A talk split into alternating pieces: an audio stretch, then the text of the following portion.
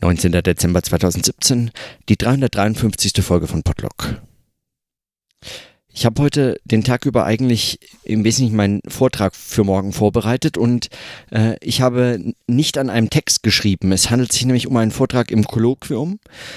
Der Name liegt schon nahe, dass es sich dabei eigentlich um einen äh, einen äh, Gesprächszusammenhang handelt und ein äh, Vortrag im Kolloquium zum Thema meiner Dissertationsarbeit, die ich hier jetzt, nachdem ich in Bern neu angefangen habe und am Kolloquium jetzt das erste Mal mit einem eigenen Beitrag teilnehme, gerne einfach vorstellen möchte, so in ihrer Anlage und in dem, äh, woran ich gerade arbeite, an den Fragen, die mich gerade beschäftigen.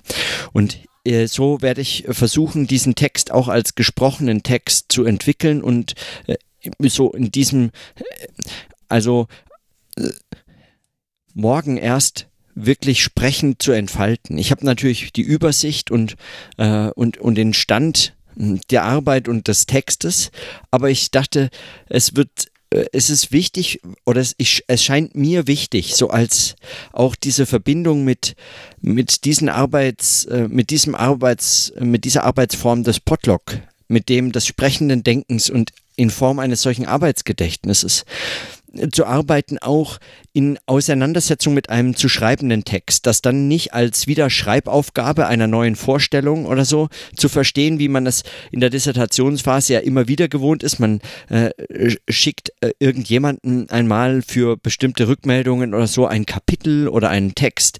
Man bereitet auch ständig also überarbeitete Formen dieser Vorstellung dieses Projekts vor, sei es für andere Vorträge auf Konferenzen oder für Kolleginnen und Kollegen oder für äh, ähm, Stipendien oder wo auch immer man so ein Exposé, Proposal oder wie man es nennt, äh, vorstellen möchte, einschicken und so fort. Aber diese Formen der, der ständigen Zusammenschau, die, äh, die immer und immer wieder nur üben, was eigentlich nicht zu leisten ist, was sogar verwerflich wäre, würde man es eben zu Ende denken, nämlich ähm, sagen vorwegzunehmen oder einen Gedanken verkürzt, verdichtet, heißt es dann gern, aber es ist nicht verdichtet, sondern es ist eigentlich entleert, abstrahiert irgendwie, äh, abgekürzt, als, als, als wäre das möglich, zumindest, äh, weiß ich nicht, für einige Arbeiten kann das möglich sein, aber eben dann äh, würde ich sagen, ist es eben doch nicht möglich. Es ist, wird nur so präsentiert, als wäre es möglich, als könnte man das so tun, es in Abkürzungen, Verkürzungen vorzustellen in einer Form und Weise, dass es dann, äh, dass es dann verständlich und anschlussfähig ist. So. Und diese Texte übten immer wieder diese Form des Schreibens darüber, etwas zusammenzufassen, was so nicht zusammenzufassen wäre. Im Gespräch dagegen habe ich den Eindruck, äh, müsste sich eigentlich eine solche Entwicklung für einen Gesprächszusammenhang noch einmal anders gestalten. Und deswegen ähm, habe ich bewusst verzichtet auf einen Text. Das macht die Vorbereitungen nicht einfacher. Im Gegenteil, ich habe irgendwie den Eindruck, also ich bin seit Tagen auch äh, so wie angespannt und nervös. Zum, zum Teil, aber zum anderen Teil auch sehr, also wirklich äh, voller Vorfreude, denn ich weiß, ähm, was das auch sagen für eine Dynamik in dieser Situation sein kann, zu wissen, ich habe sagen, ich habe keinen Text, an dem ich mich festhalten kann, sondern ich habe eine Übersicht und Überlegungen dazu und das in irgendeiner Form äh, zur Sprache zu bringen, selbst zu entfalten, mir auch die Zeit zu lassen, was bei Vorträgen immer wieder schwierig schwierig ist. Ich habe darüber, glaube ich, auch schon mal gesprochen, das weiß ich nicht mehr, aber ich weiß, ich habe mit jemandem darüber gesprochen. Ja, ich habe darüber gesprochen bei diesen vier Sekunden, die für die Aufnahme hier äh, mir immer wieder als Gelegenheit geboten sind, äh, nachzudenken und mich zu besinnen, wenn das eigentlich im Sprechen auf Vorträgen auch praktiziert werden kann, also wenn man das übt und das möglicherweise auch länger aushält als nur vier Sekunden, als Einstieg, um etwas äh, zu entwickeln, also von einem Schweigen in ein Sprechen überzugehen, also diesen Übergang auch zu bemerken und auch deutlich zu machen und zu sagen, es entwickelt sich hier etwas. Ich versuche es sprechend zu entwickeln, äh, das äh, zu reflektieren, mitzunehmen und als Teil des, des, der Form des Sprechens überhaupt äh, auch hörbar zu machen und selbst sozusagen für die Inhalte, also diese Inhalte und diese Form der Darstellung nicht voneinander trennen zu können, so auszudrücken. Das wäre nochmal wichtig auch für die Frage des Themas, um das es geht, nämlich um Medientheorie. Und so bin ich voller Vorfreude und zugleich nervös, weil, äh, weil, äh, weil man sich ja fälschlicherweise praktisch nicht vorbereitet äh, sieht. Man sieht sich nicht vorbereitet, man hat nämlich keinen Text vor sich liegen, den man ansehen könnte, in dieser Form zumindest nicht. Und so ähm, schreibe ich immer wieder irgendwelche Notizen, Stichpunkte, irgendwelche Formen, aber ähm, ich weiß jetzt schon, das Interessante sind für mich dann die Abschweifungen von diesen Notizen und die Sätze, die es braucht zu formulieren, äh, um, um um diese Stichpunkte überhaupt zur Sprache zu bringen, denn als solche sind sie noch vollkommen bedeutungslos oder äh, wenig hilfreich. So oder so. Das ist das eine. Das andere, und weil ich heute auch nicht viel Zeit habe, diese Woche vor Weihnachten ist äh, wie bei so vielen und wie man es immer wieder hört, äh, warum auch immer man das immer wieder hört, weil ich meine, man könnte ja meinen, man man könnte daraus auch lernen. Also, dass dann die Woche vor Weihnachten eben man sich weniger vornimmt oder etwas dergleichen. Aber das hat hm, wohl bei niemandem funktioniert und auch bei mir nicht. Auf jeden Fall in der Woche vor Weihnachten ist einfach viel los. Das heißt, ich habe heute auch keine große Zeit, äh, hier etwas einzusprechen. Aber ich dachte doch zumindest ein paar Überlegungen. Ich habe heute eine E-Mail bekommen von einem äh, Bekannten, der äh, mich ähm, angeschrieben hatte, weil ich mich für kritische Theorie interessiere und es gibt ein Buch äh, zu äh, widerständiger Theorie, ein, äh, ein Crowdfunding-Projekt, das dieses Buch zu finanzieren sucht. Und ich, ähm, und ich finde dieses Buch extrem interessant.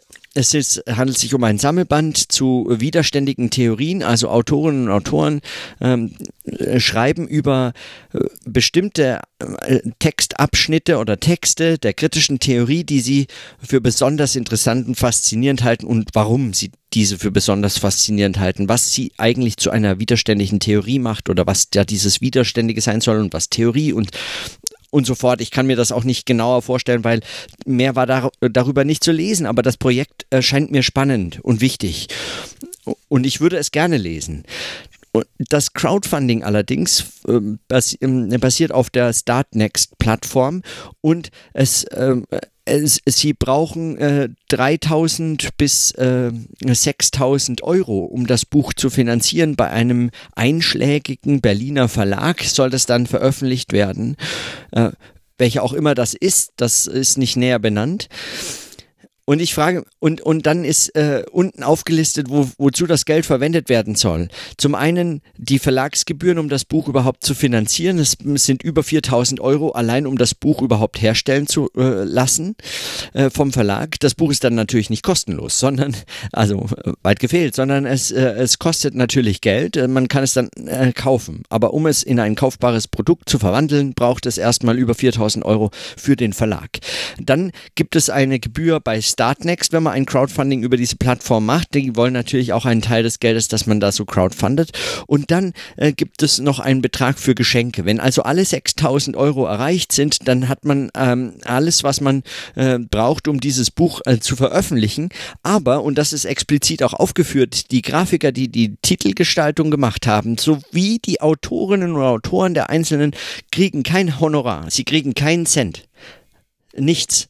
Äh, nicht ein bisschen äh, von dem äh, von diesem äh, von diesem gefundeten Geld äh, kommt an die Autorinnen und Autoren äh, wird an diese ausgezahlt. Und ich frage mich, äh, wie expliziter man eigentlich zu kritischer Theorie arbeiten kann und Selbstausbeutung betreiben.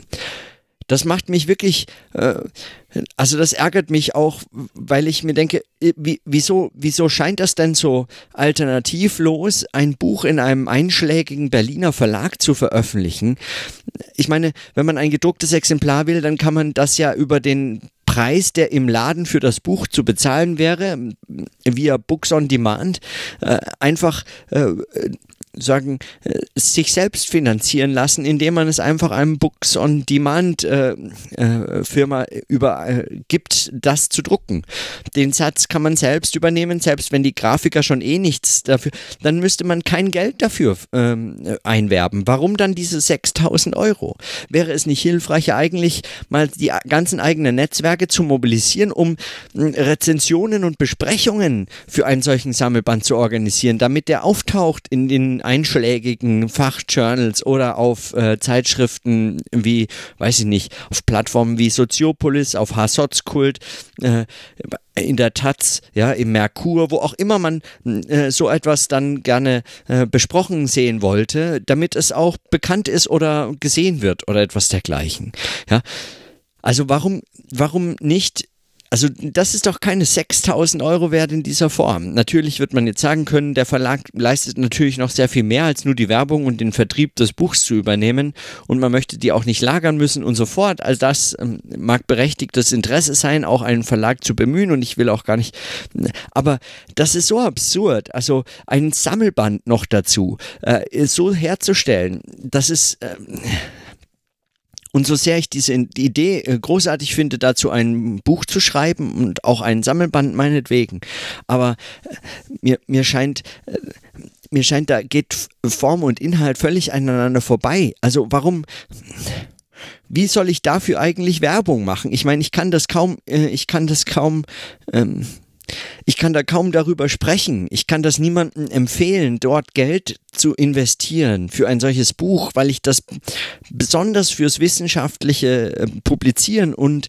äh, und umso mehr eigentlich im Extrem für Sammelbände. Ich, ich kann es nicht mehr begreifen, warum man das machen möchte. Ich habe auch schon ähm, ich habe auch schon von äh, von Kollegen und Kolleginnen gehört, dass sie Sammelbände, die sie bekommen, also die sie äh, sich anschaffen, weil da wichtige Beiträge drin sind, schneiden sie den Buchrücken ab, scannen alles ein, haben ein PDF und schmeißen das ganze Buch komplett weg, weil einfach ein Sammelband in der Form äh, keinen mehr interessiert. Das Buch will niemand mehr rumschleppen und niemand mehr ins Regal stellen. Und selbst jemand, der es noch Interesse äh, an diesem Buch äh, in dieser Form hätte, könnte sich ja, wenn man es über, über einen Print-on-Demand-Service Service ähm, äh, erstellen lässt, einfach bestellen. Mit einem Tag länger oder so, äh, die, die es braucht, um das Buch dann auszudrucken und, äh, und zu binden. So, so ungefähr meine Überlegung. Ich, ich habe da kein Verständnis für, ähm, dass das heute so geschehen muss. Und ich frage mich, wie, wie man eigentlich das also welchen Blick braucht man, damit man sich in dieser Not sieht, eine solche Crowdfunding-Kampagne für ein wissenschaftliches Buch zur kritischen Theorie zu schreiben? Also um es so schreiben zu können. Das ist sehr harsch und es trifft überhaupt nicht inhaltlich das Buch oder so, aber aber warum denn warum denn darüber noch in der Form ein und, und, und sagen, während ich das lese, lese ich von Katrin Passig, dass sie in, äh, im Rahmen der Poetikdozentur in Frankfurt in einem äh, Seminar in drei Tagen ein Buch äh, zusammengeschrieben haben, das äh, online verfügbar war. Nach dem dritten Tag abends, nachdem sie es nochmal überarbeitet hatte und äh, Formatgestaltung und so weiter etwas bereinigt hat. Und das ist ein, ein schönes Buch geworden. Das sieht gut aus. Das ist mit Google Docs geschrieben. Zu, meiner, zu meinem Bedauern muss ich das äh, erwähnen. Und, äh, und ja, und kein Verlag war beteiligt und man kann es überall lesen äh, und, und kostenlos herunterladen und, äh, und es ist ein gutes Buch. Es scheint mir spannend zu lesen und äh, ich habe schon einige interessante Texte darin entdeckt. In drei Tagen. Kein Verlag äh, der Welt würde so schnell ein Buch zustande bringen. Was jetzt nicht heißt, dass es äh, gegen Verlagsarbeit spricht oder so etwas dergleichen, aber für ein Sammelband, einen wissenschaftlichen Sammelband zur kritischen Theorie, also warum? Ich habe nur Fragen, ich habe da gar keine Antworten, ich habe auch keine weiterführenden Überlegungen. Ich stehe dann davor wie, äh, wie weiß ich nicht. Ähm, es ist, es ist mir ein Rätsel. Und weil ich keine Zeit habe für mehr als nur dieses Rätsel, belasse ich es bei diesen kurzen Notizen und in diesem Sinne dann bis morgen.